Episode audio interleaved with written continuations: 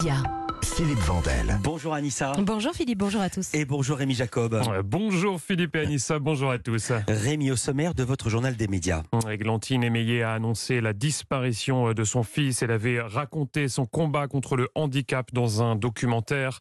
Également la nouvelle saison de Colanta avec au casting une ancienne joueuse de l'équipe de France de football. On l'entendra dans un instant sur Europe 1. Et puis on vous parlera de cuisine thaïlandaise avec le réalisateur d'un documentaire diffusé ce soir sur France 5. Mais d'abord, comme chaque matin, on commence par les audiences. Qu'ont regardé les Français hier soir? Le top 3.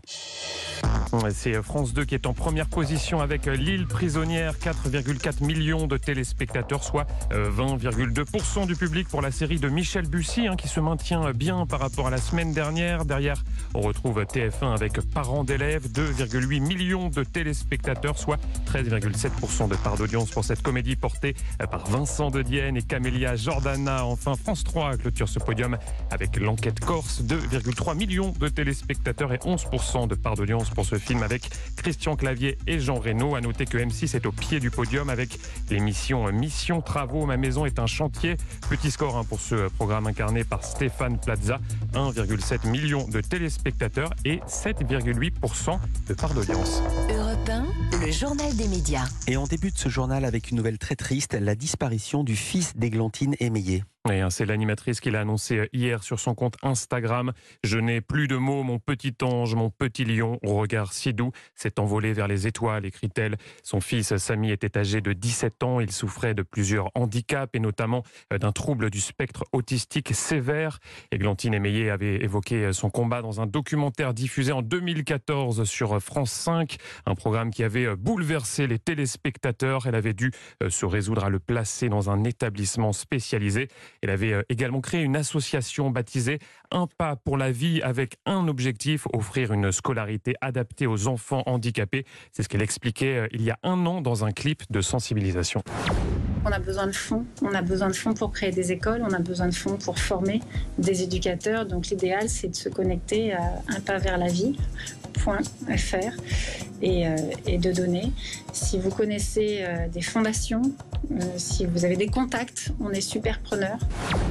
Un pas pour la vie.fr, hein, c'est euh, l'adresse du site sur lequel vous pouvez faire un don pour aider euh, tous les parents dans cette situation à continuer le combat.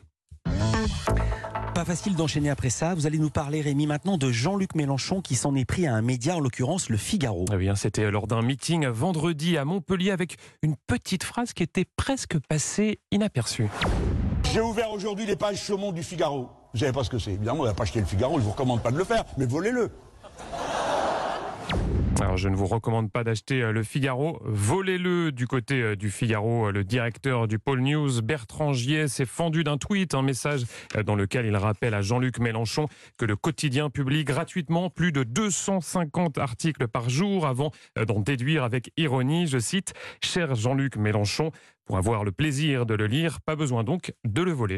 Laetitia Hallyday porte plainte suite à des propos tenus fin janvier dans Touche pas à mon poste sur C8. Des propos qui visaient sa fille Joy, âgée de 14 ans, et tenus par Kelly Vedovelli. La chroniqueuse évoquait alors une vidéo de l'adolescente postée sur TikTok, critiquant son attitude avec des mots très virulents. Une plainte pour injure publique a été déposée devant le tribunal judiciaire de Paris, a indiqué hier à l'AFP l'avocat de Laetitia Hallyday. L'ARCOM a également été saisi.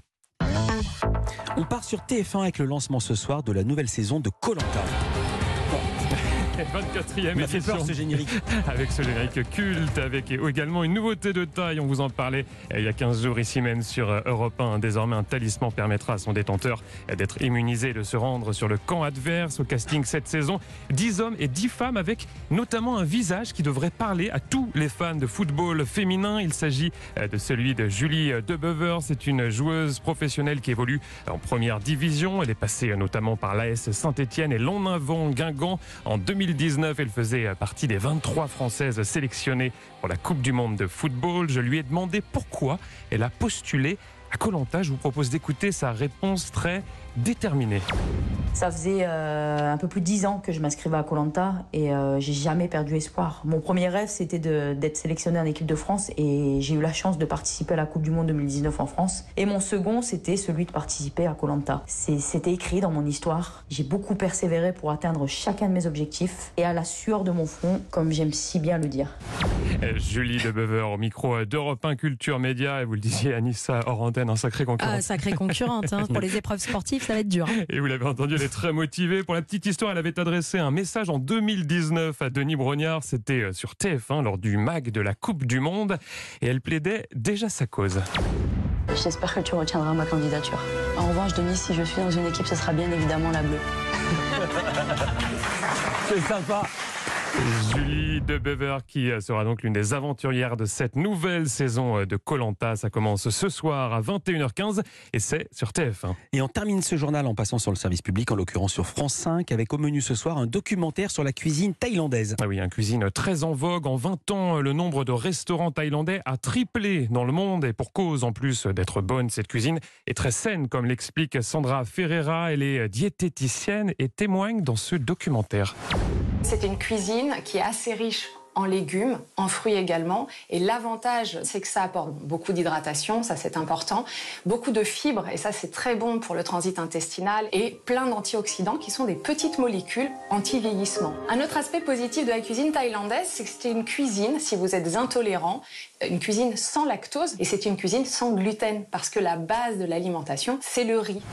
Alors, ce qui est très intéressant dans ce documentaire, c'est qu'on découvre que derrière la satisfaction des papilles, il y a un autre enjeu pour la Thaïlande, un enjeu de soft power. hein. Le soft power, vous savez, c'est la capacité pour un État à s'imposer sur le plan mondial par une méthode douce, et ça passe notamment par la cuisine. hein. C'est ce qu'a découvert le réalisateur du documentaire Olivier Pontus. Il est au micro d'Europe 1 Culture Média.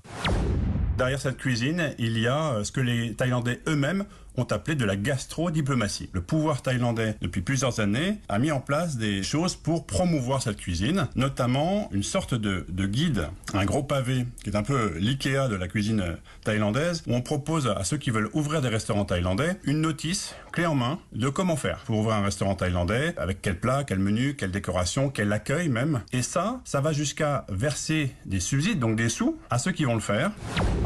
Olivier Pontus au micro d'Europe 1 Culture Média, et ça vous étonne euh, Philippe. Hyper intéressant. Exactement, et c'est à découvrir donc ce soir à 21h15 sur France 5. Et en deuxième partie de soirée, eh bien vous aurez un documentaire qui s'intéressera lui à la cuisine marocaine. Donc il y en a vraiment ce soir pour tous les goûts. Merci beaucoup Rémi Jacob. À demain pour un nouveau journal des médias. À demain.